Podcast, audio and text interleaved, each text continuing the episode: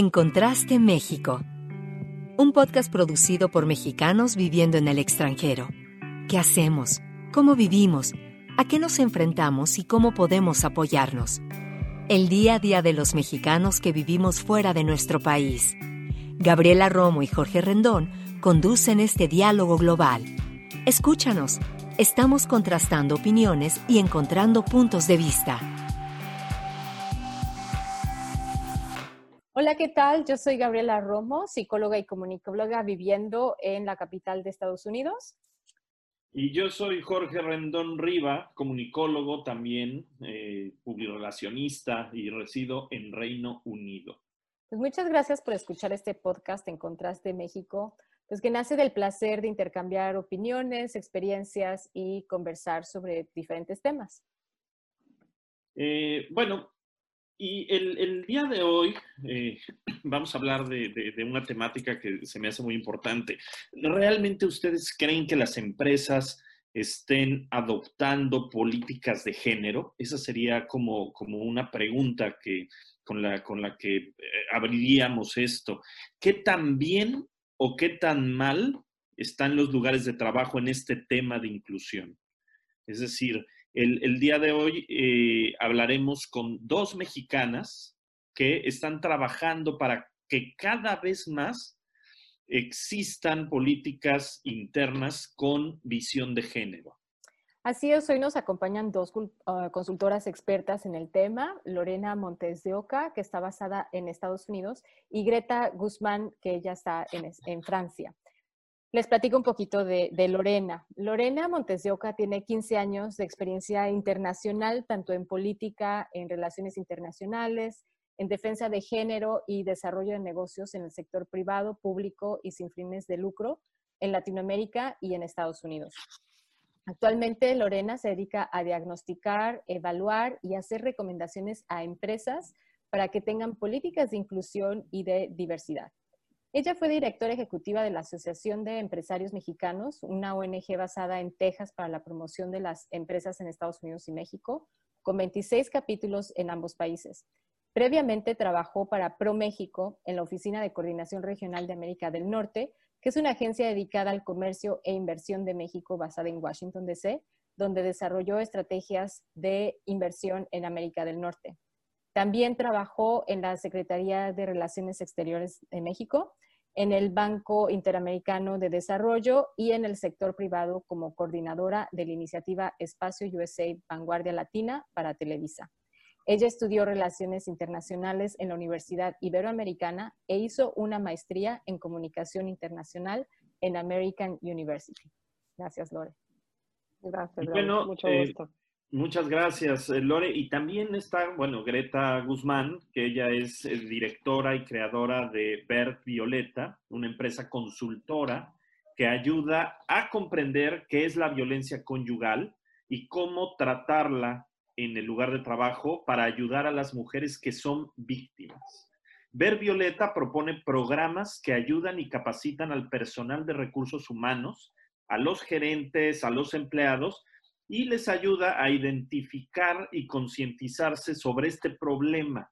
Esto con la finalidad de contribuir a la eliminación de la violencia conyugal contra las mujeres, pero desde la empresa.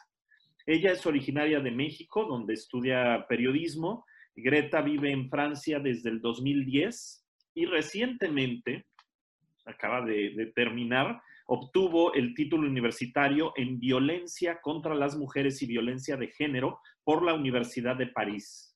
Eh, es París eh, Diderot, ¿no? Eh, Greta es consultora trilingüe en materia de comunicación, igualdad, diversidad y violencia contra las mujeres y además es la creadora y conductora de Liberar la Palabra y mi francés anda un poco fallón, pero ahora eh, Greta nos dirá cómo se, cómo se, se dice. Y un podcast en español y francés en el que se habla desde la mirada feminista eh, de los temas que tocan a la mujer con el fin de derribar las ideas recibidas que fomentan la desigualdad y la violencia en su contra. Eh, tanto Lorena como Greta, muchísimas gracias por acompañarnos el, el, día de hoy. Gracias. Tomar un curso de francés. Pronto. Se, dice je libère la parole. Casi, lo, casi. casi. Muy bien, bravo, muy bien. Lorena y Greta, de nuevo muchas gracias. Y oigan, a ver, ustedes dos tienen experiencia internacional. ¿Cuál es la opinión de cada una de ustedes sobre las políticas de género en las empresas a nivel general y cómo en particular se comparan con las mexicanas? Empiezo contigo, Lorena. Gracias, Gaby. Eh, mucho gusto y gracias por la oportunidad de platicar con ustedes un ratito sobre estos importantes temas. Eh, bueno, sin duda es un tema que, ya está en la agenda de, casi todas las empresas. Es un tema eh, transversal, es un tema que, las empresas se han dado cuenta que deben integrar, que no solamente es un un tema de responsabilidad social, sino que es, que es un tema que realmente les beneficia a las empresas económicamente. Eh, hay, digo, diversos estudios dentro, seguramente en esta conversación vamos a citar algunos, pero eh, el tener una diversidad de género a todos los niveles de las empresas eh, se ha, se ha confirmado que genera mejor comunicación, un mejor desarrollo, una menor rotación dentro de la fuerza laboral, eh, se desarrollan mejores prácticas, se desarrolla eh, más innovación y obviamente eh, todo esto logra que haya un, un, return on investment, como decimos aquí, o un, retorno a la inversión, incluso en, en, muchos casos mayores ventas. Entonces creo que es un tema que llegó para quedarse, que sin duda tenemos muchísimo por hacer eh, y, bueno, pues esa es parte de, por lo cual estamos conversando aquí. Em, en cuanto a México, eh, bueno, pues las empresas mexicanas eh, son mucho más tradicionales que, otras empresas en, en, otros países. en este sentido, están bastante más atrasadas. Sin embargo, eh, se está empezando a desarrollar esta conciencia sobre la importancia de tener, eh, la importancia y el beneficio de tener equipos diversos. Eh, ahorita estamos hablando del tema de género, pero creo que vale la pena mencionar que la diversidad o la riqueza de, la fuerza laboral en las empresas no solamente debe ser de género, sino debe ser de nacionalidad, de edad, de, situación económica, en fin, una diversidad que, que, que abarque distintos grupos eh, de la sociedad. Eh, quisiera nada más mencionar dos, tres puntos eh, para poner en contexto a las empresas mexicanas y, el gran reto que tenemos en, México como país para alcanzar una igualdad de género en el sector privado, que es lo que estamos mencionando ahorita. sin duda, uno de los principales problemas para México es la poca fuerza laboral formal. Eh, el 67% de la fuerza laboral, México solamente tiene el 67% de fuerza laboral formal, como sabemos, la economía informal es amplísima. Dentro de ese rubro o de ese, de ese grupo de economía formal, eh, solamente el 44% son mujeres. Entonces, del 67%, solo el 44% son mujeres. Entonces, esto ya nos está hablando de un indicador de que tenemos que hacer mucho de entrada por la fuerza laboral eh, formal en México y obvio la de las mujeres. Eh, hay otro dato interesante que, que, sacó McKenzie que, que, dice que solo 31, que en México el 31% de las mujeres no estudian ni trabajan, lo cual pues es un, es un número, pues a mí me impactó mucho.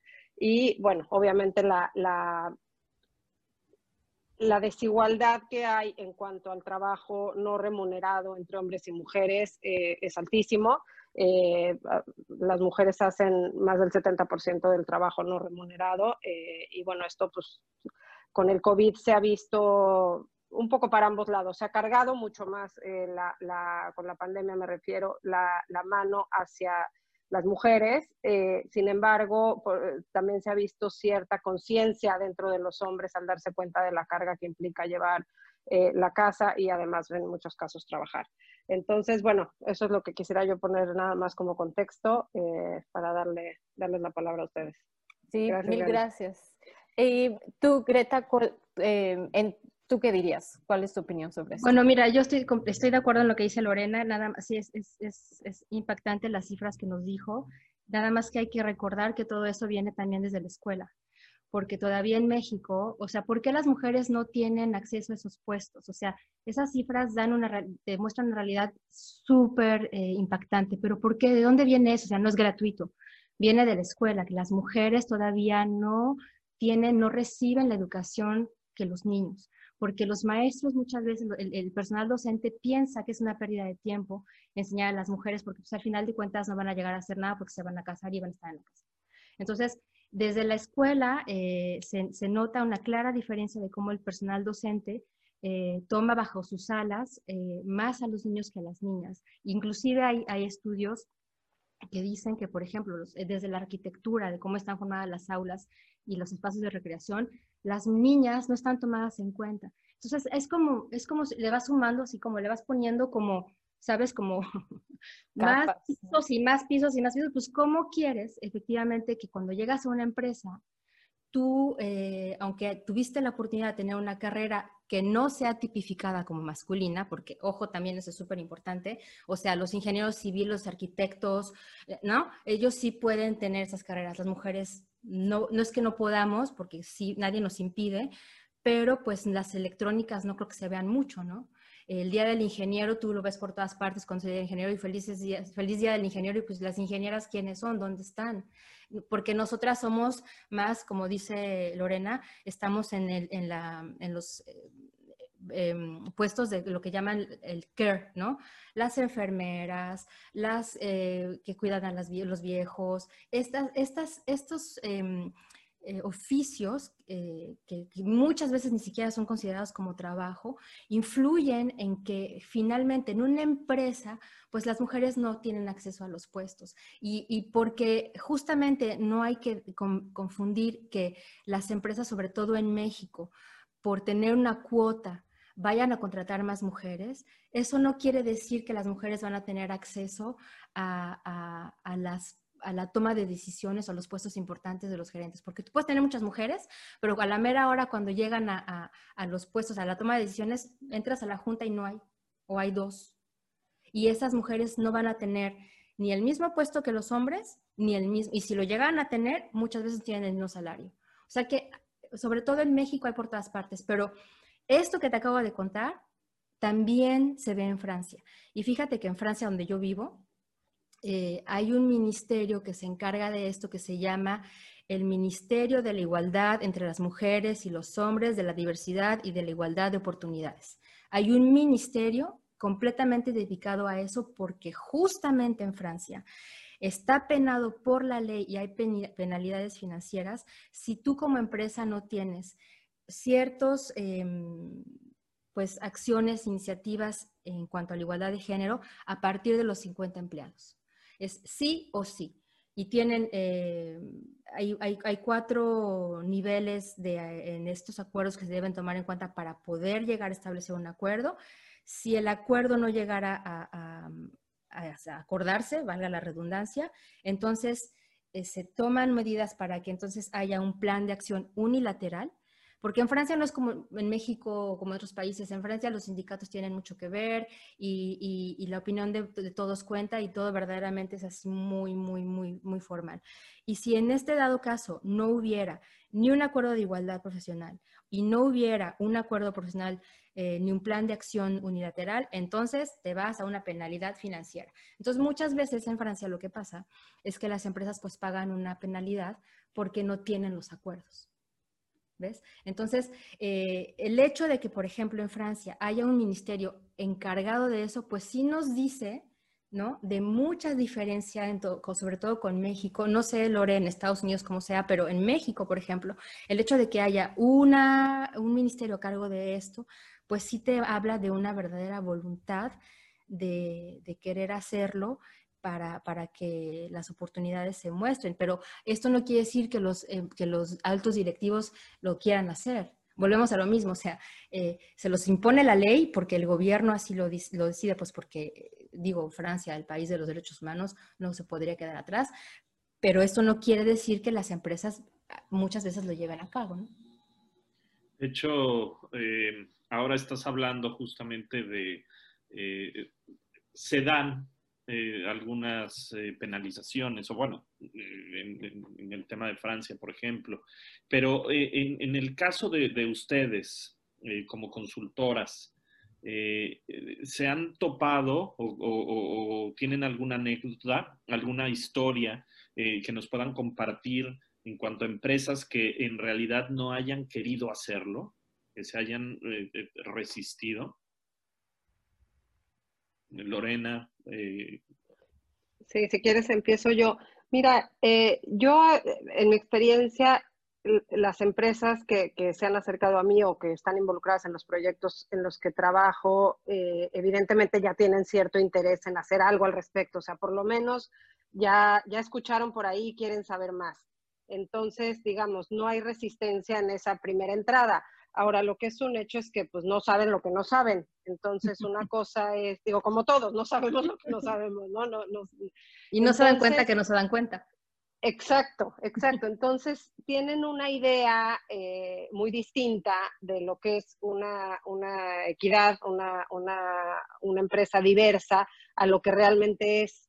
Entonces, eh, el obstáculo, por lo menos en mi experiencia, eh, incluso no es necesariamente que no te quieran compartir información, sino que ni siquiera la tienen. O sea, está el desconocimiento de, estos temas que ni siquiera saben eh, dónde buscarla, me explico. Entonces es muy difícil, eh, en mi caso, por ejemplo, hacer un diagnóstico eh, de cómo están sus políticas de género o, en, el empleo femenino si no tienen datos. Y, de veras, o sea, no es, a veces no es que no te los quieran dar, es que realmente no los tienen porque nunca se lo habían cuestionado. Entonces, digamos, eso es una, es algo positivo que por lo menos se lo estén cuestionando y los haces buscarlo y dicen, ay, güey, pues sí, digo, ni siquiera tenía idea que esto era algo que tenía que tener en la mente. Entonces, eh, pero bueno, esto, pues, digo, poco a poco y, ahí se va avanzando, ¿no? Pero digamos, eso yo, lo, yo es lo que compartiría como mi experiencia en cuanto a obstáculo o en cuanto a cómo veo la situación en México ahorita. Gracias. Y en tu caso, Greta, pues mira, ¿a qué te has enfrentado? Eso, eso que dice Lore es, es, muy interesante porque en Francia, por ejemplo, por ley, eh, no es que tengan una conciencia de lo que es el género, no, no es que a lo mejor tengan experiencia o que cuando tú les digas hay que incluir, ellos a lo mejor no saben, pero lo que sí, porque por ley eh, tienen que hacer la ah, inclusión. Entonces, ahí ya hay una mínima, ah, hay un pasito adentro. Por ejemplo, te voy a poner un ejemplo. Eh, y ahorita te digo las, las resistencias. en Francia, cuando tú pones un título de un de una, que buscas a, alguna, a un personal, por ejemplo, que estoy buscando a un coordinador de medios. Sí o sí tienes que poner, se busca coordinador de medios, entre paréntesis, H-F, o sea, OM-FAM, cierras paréntesis, cualquier trabajo que tú busques, ingeniero civil, OM-FAM, hombre-mujer, siempre. Porque entonces, eh, ahí la persona que lo lee si, dice, se busca personal para secretariado, porque ya le quitaste el género, yo que soy hombre, que a lo mejor tengo todas las capacidades para hacer ese trabajo, me puedo sentir también incluido. O sea, ojo, el género no nada más es incluir a las mujeres, también es incluir, es, es, para todos y todas. Por eso yo a mí me gusta siempre hablar así, ¿no? Aunque a mucha gente le moleste, yo siempre digo así. Y esa es una de las, de las resistencias que yo he encontrado porque yo manejo el lenguaje incluyente y casi que lo hago a propósito porque molesta. Molesta eh, mandar comunicados y cuando hago mis comunicaciones eh, incluyo a las mujeres. Porque fíjense, es, es a veces pareciera una caricatura, pero cuando tienes una, cuando estás trabajando en una consultoría para una empresa donde el 80% de las trabajadoras son costureras y mandas un comunicado nada más en masculino, pues no se sienten incluidas. Y, y, hay que hacerlo, eh, tiene que ser sistemático, siempre, porque en el momento en que lo haces sistemático y que molesta, es porque ahí hay que, hay que hacer algo, ahí hay que insistir. Y el lenguaje incluyente no nada más es un conjunto de normas y prácticas y poner, feminizar palabras, es, va más allá de eso, no nada más es poner todos y todas, va mucho más, va más allá de eso, es no invisibilizar a las mujeres.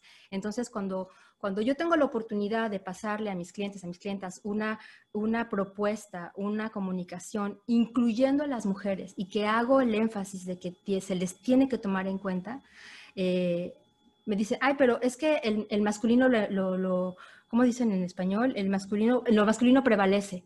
Y, y, y pues no, porque además yo tengo, les quería contar esto, eh, de, de, dónde viene esto que lo masculino prevalece, pues fue en el siglo XVII cuando los académicos, me parece que en Francia, em, establecieron que, pues, que la clase más noble, que eran los hombres, pues prevalecía sobre lo femenino. O sea, fue completamente arbitrario. Y después un señor que se llama Nicolas Beuzet, que fue o que era miembro de la, de la Real Academia Francesa, justifica literal, que el género masculino tiene fama de ser más noble que el femenino debido a la evidente superioridad de lo masculino sobre lo femenino. O sea, el Señor decidió. Y entonces, fíjense, desde el siglo XVII venimos arrastrando eso porque entonces así les parecía evidente. Y resulta que hay que deconstruir eso. Para mí es importante y las resistencias vienen ahí.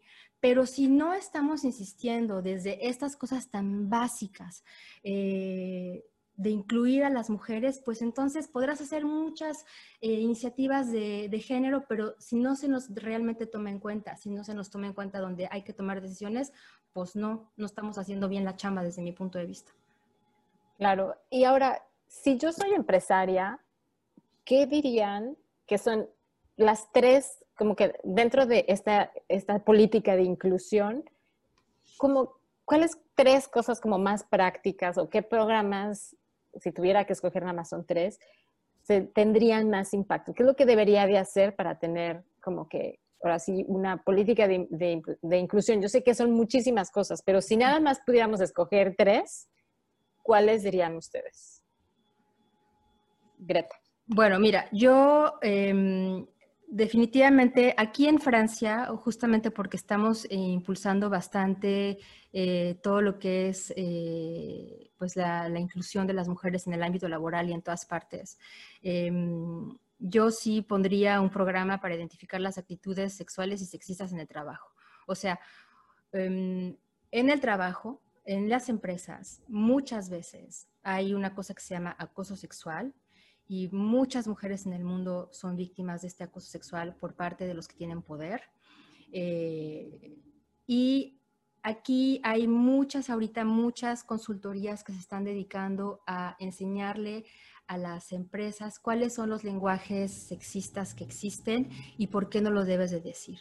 Las mujeres em, pasamos muchas cosas, ¿no? Las mujeres nos dicen cosas y nosotros así de, ah, o sea, ya no sabes ni qué decir. Eh, hay, hay, palabras que minimizan tu, tu existencia como profesional. Eh, que alguien venga y te diga, hola bonita, oye bonita, ¿me puedes hacer?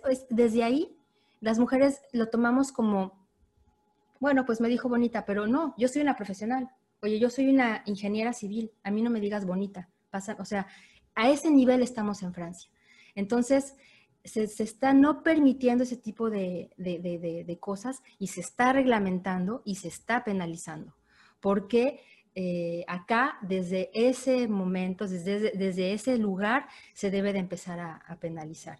Y una, una, segunda, yo pondría eh, programas de calidad de vida en el trabajo con perspectiva de género, porque me parece que las mujeres tienen que aprender a saber que, tienen una doble y triple jornada a veces eh, y que su calidad de vida no, no está bien en cuanto al trabajo. No hay una diferencia entre vida personal y vida profesional y eso también ahí entra el género porque tienen que darse cuenta eh, que, pues que están trabajando el, el, triple a veces y que ese trabajo no está remunerado y ahí entra la calidad de vida en el trabajo.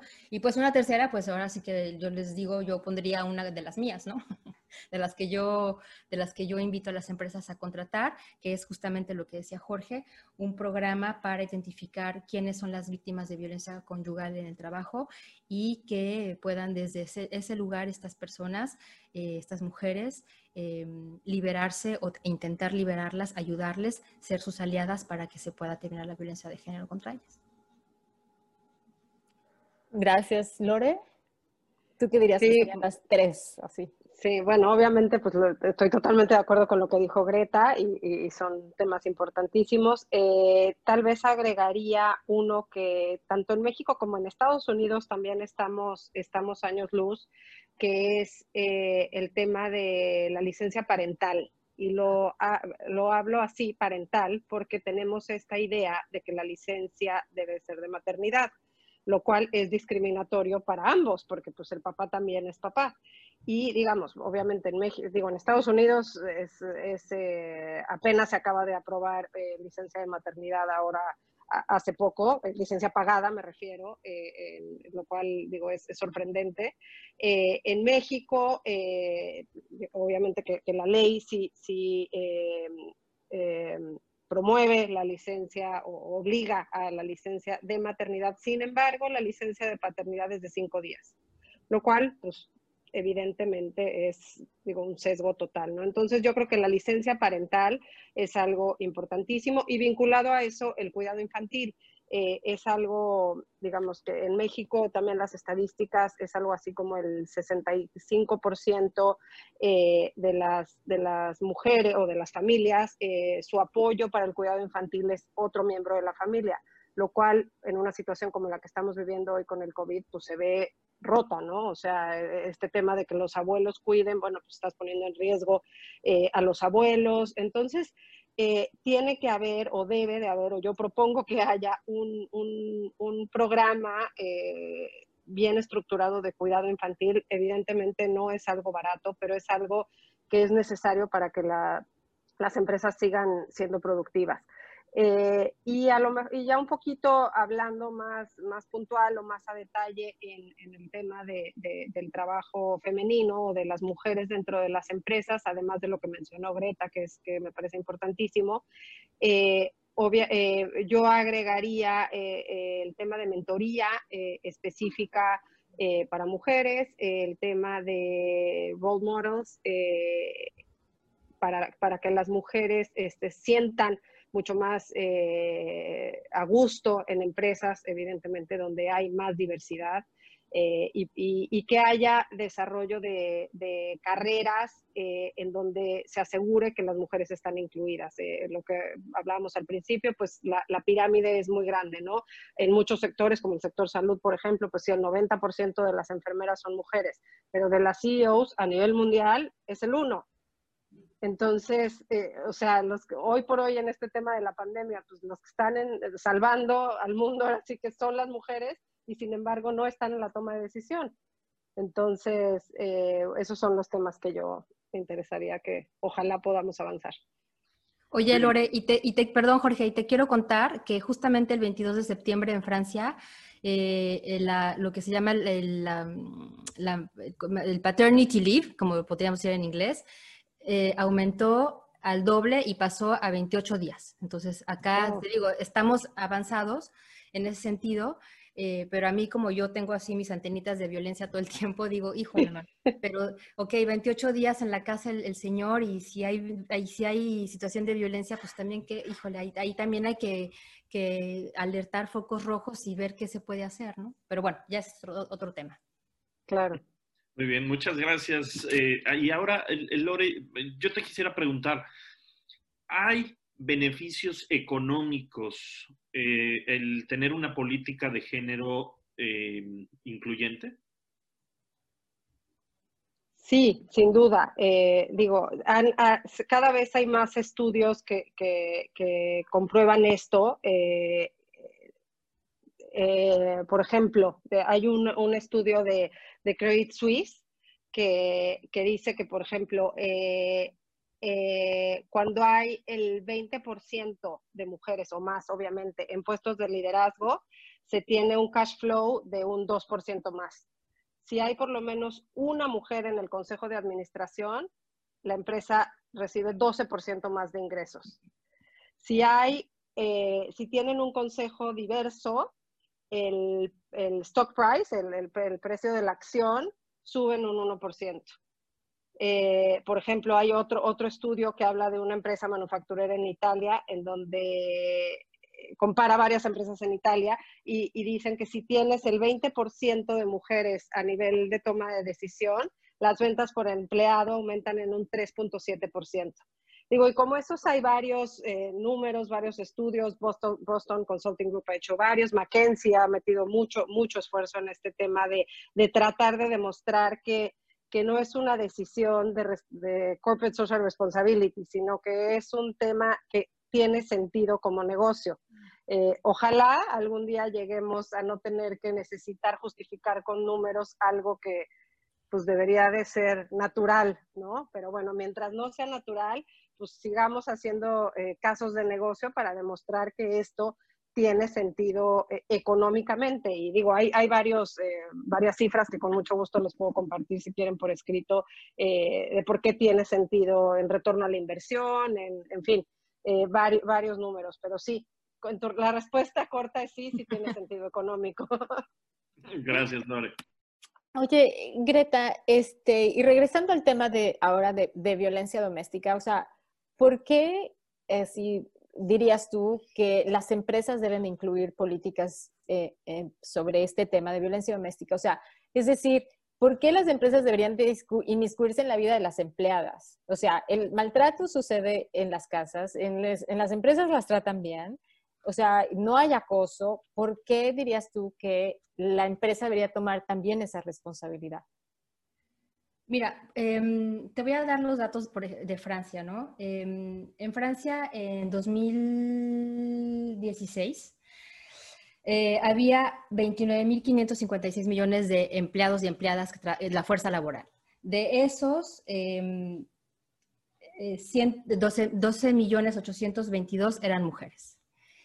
Y en Francia, eh, el año pasado hubo 221 mil mujeres violentadas por su pareja o expareja. Hay que entender que yo, yo me dedico a la violencia conyugal. La violencia conyugal eh, es propiciada en manos del agresor generalmente en gran porcentaje, un 90%, 80, 80 y tantos por ciento, en manos de, de hombres hacia mujeres en todo el mundo. Por eso es un problema de salud mundial. Eh, y en Francia, 221 eh, mil mujeres fueron violentadas en manos de sus eh, compañeros, excompañeros, el año pasado. en 2018, 121 mujeres fueron asesinadas, lo que se tipifica como feminicidios, y desgraciadamente en, 2019 este, este, esta cifra aumentó a 22%, fue 22% más de mujeres violentadas. Eso nos da a una cifra son casi tres mujeres asesinadas cada tres días. Em, en términos económicos, por ejemplo, las violencias contra las mujeres y sobre todo la conyugal, costó a la Unión Europea en 2011 228 mil millones de euros, o sea, 1.8 del, del Producto Interno, Interno Bruto de la Unión Europea. ¿Estas mujeres dónde están, Gaby? ¿Estas mujeres quiénes son?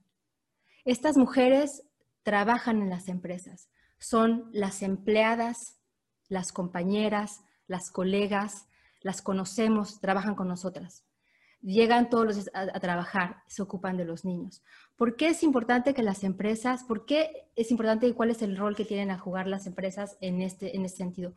Pues porque simplemente hay una pérdida económica, em, hay una pérdida de performance, y no, a nadie le conviene que estas mujeres sigan siendo violentadas de mano de sus, de sus parejas. Y encima de todo, el único lugar donde están a salvo las mujeres fuera del hogar, las que trabajan fuera del hogar, es en sus empresas, es en sus lugares de trabajo. Tienen ocho horas para liberarse de la violencia, ocho horas para contactar a su mamá y que no las escuche el marido, ocho horas para hablarle a la mejor amiga y decir, ocho horas para buscar un apartamento, para a lo mejor ir a buscar a los niños a la escuela, para esconder los pasaportes porque no vaya a ser que el señor las vaya a amenazar que se les va a llevar los hijos. Es tan compleja la violencia conyugal. Em, y está tan eh, llena de clichés por parte de la sociedad que el lugar seguro para estas mujeres es en gran medida la empresa. Por eso, yo no digo que las empresas deben hacerse responsables de eh, solucionar los problemas de violencia de las mujeres, no, pero sí pueden ser aliadas. las empresas pueden ser aliadas de las mujeres. Y entonces lo que yo propongo es que a la, a la medida de las posibilidades de las empresas, hacer iniciativas para que ellas puedan salir de la violencia conyugal. De entrada, es muy difícil que las mujeres hablen de este problema. Eh, mismo con sus familias, porque está, hay muchos clichés, hay muchos prejuicios. Eh, tú utilizaste una palabra, inmiscuirse. No, no podemos seguir utilizando esta palabra, porque desgraciadamente lo público, eh, lo privado es político en, las, en la materia de, de, problemas femeninos y problemas de violencia contra las mujeres. Entonces, eh, si las mujeres sienten que genuinamente, y que no como decía Lore, para hacer un check en mi casillita de, de, iniciativa de comunicación interna o de corporate social responsibility, vale, ya tengo mi check ahí, ya hago una iniciativa, sino genuinamente hay un interés porque económicamente además hay un beneficio y es verdad. Entonces, eh, las empresas pueden hacer a su escala, a su nivel, algunas iniciativas para ayudar a las mujeres. Y, puede ser tan sencillo como, ok, nosotros no vamos a destinar ningún budget a, ayudarte, pero resulta que tenemos una flotilla de 10 autos de la empresa, el fin de semana que te vayas a cambiar, toma el auto, úsalo para cambiarte. Así de sencillo. Y entonces ahí la empresa ya está siendo aliada de la mujer. Oye, fíjate que nosotros, gran empresa, tenemos un departamento que cuando vienen los expat eh, le prestamos para que se instalen, pues te lo prestamos un mes para que estés ahí tranquila con tus hijos en lo que encuentras un departamento.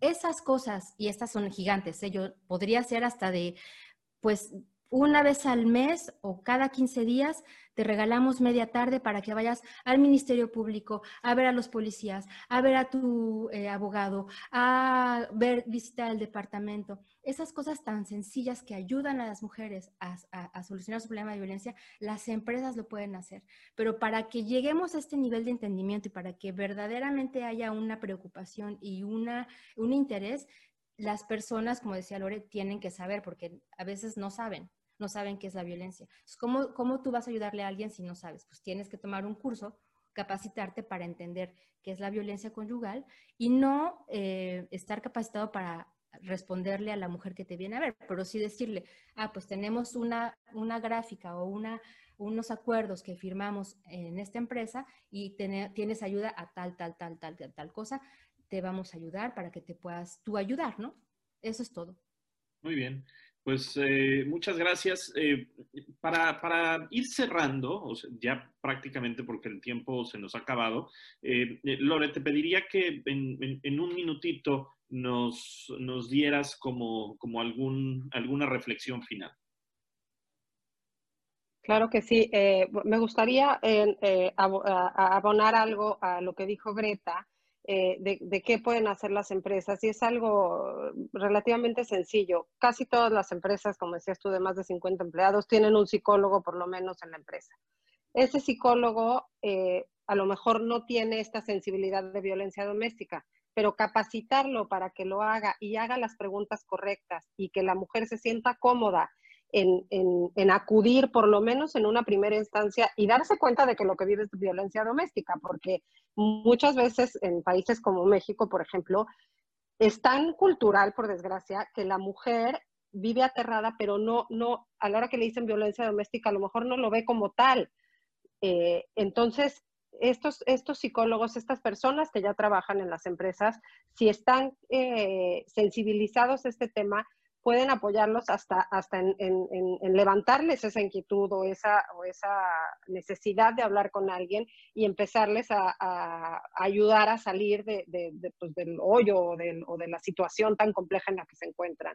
Entonces, digo, nada más para cerrar, eso es algo muy sencillo que las empresas pueden hacer. Y bueno, Greta sabe mucho más de esto, nada más quería, no quería dejarlo ahí, y no sé qué opines, a lo mejor. No, no, todas, eh, Es, que, claro, yo, yo creo que para cerrar también, yo creo que todas y todas las ideas que nos lleven en conjunto a solucionar eh, los problemas de desigualdad, de, tanto en las empresas como en salarios, en las fábricas, en, los derechos de las mujeres, en, violencia. Todos los esfuerzos, inclusive este programa que estamos haciendo ahorita, sirven. Es, yo siento que es momento de, de, verdaderamente de no voltear la cara a este tipo de problemas. Hemos estado inmersas e inmersos en esto hace siglos y yo siento que ahora hay como una conciencia colectiva.